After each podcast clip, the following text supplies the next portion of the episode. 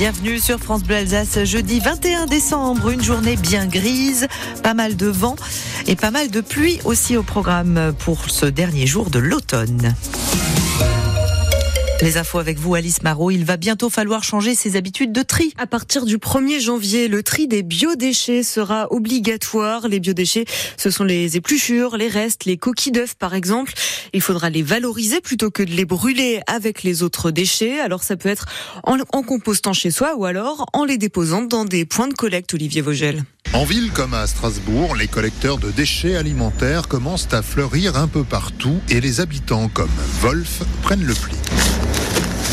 Je pose des déchets alimentaires, hein. les pléchures, les marques de café, euh, les plantes. Hein. Ça fait longtemps Ah, depuis que ça existe. Hein. Ça libère euh, l'eau de poubelle. hein. La communauté d'agglomération de Haguenau va, elle, généraliser à partir du 1er janvier l'expérimentation lancée en mai 2022 qui concerne pour l'instant plus d'un millier de foyers volontaires. Jean-Eudes Kessenheimer, le directeur des interventions et du cadre de vie. On travaille avec une association issue de l'économie euh, sociale et solidaire, donc les Beaux Déchets, qui a adossé euh, une association de réinsertion à point, donc qui collecte les déchets localement. Sur Agno, ils sont même collectés en vélo cargo et ils sont transformés localement euh, sur un terrain Agno en compost et revendus ensuite en circuit court euh, sur le secteur. En race campagne, les collectes commencent à se mettre en place, même s'il est plus facile, en dehors des villes, d'installer un composteur au fond de son jardin. Et toutes les communes ne seront pas prêtes au 1er janvier. À Mulhouse, par exemple, l'agglomération est encore en train de travailler à la solution à mettre en place.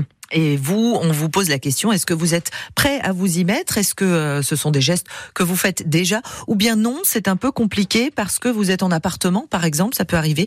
Venez nous raconter euh, vos, vos venez nous venez témoigner ce matin autour du compost 03 88 25 15 15. Et on demandera les conseils de Lucas Schlemmer de la Maison du Compost à Strasbourg. Il sera notre invité dans moins d'un quart d'heure. Vous pourrez lui poser toutes vos questions. J'assume. Voilà ce que dit le président Emmanuel Macron de la loi immigration, texte adopté mardi sur fond de crise politique et dans une version très à droite. Mais c'est le bouclier qui nous manquait, dit le chef de l'État hier à la télévision. Il refuse d'y voir une concession faite à l'extrême droite et défend un compromis malgré la démission du ministre de la Santé et la fronde de 32 départements socialistes. Ils annoncent qu'ils n'appliqueront pas le durcissement des conditions de versement aux étrangers de l'allocation autonomie. En Alsace, c'est la maire de Strasbourg, Jeanne Barséguian, qui dit entrer en résistance. Elle ne touchera pas à l'hébergement d'urgence inconditionnel.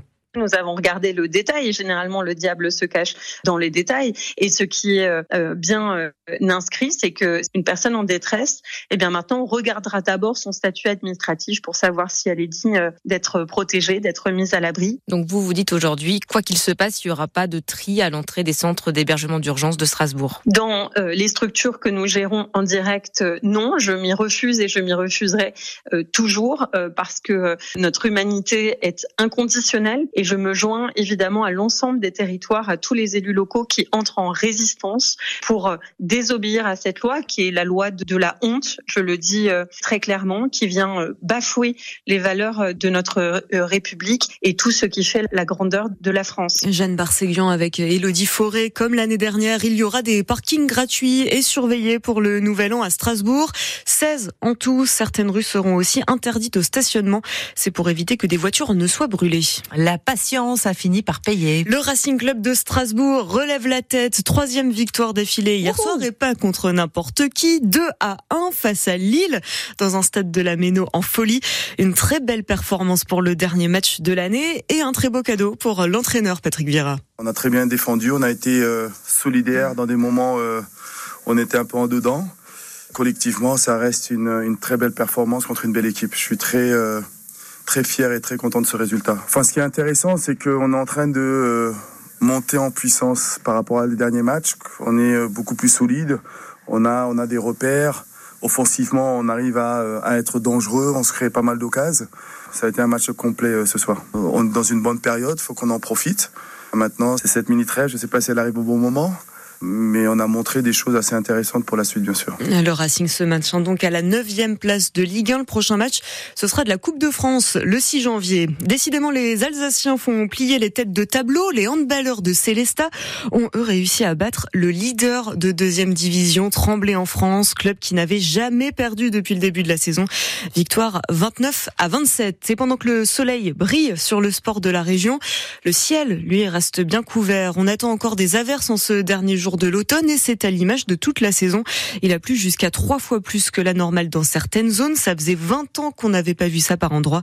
De quoi recharger la nappe phréatique, surtout dans le Bas-Rhin. Et vu ces conditions météo et les températures très douces, le domaine skiable de Gérardmer repousse sa date d'ouverture. Ça devait être ce samedi, mais les gérants attendent de nouvelles chutes de neige.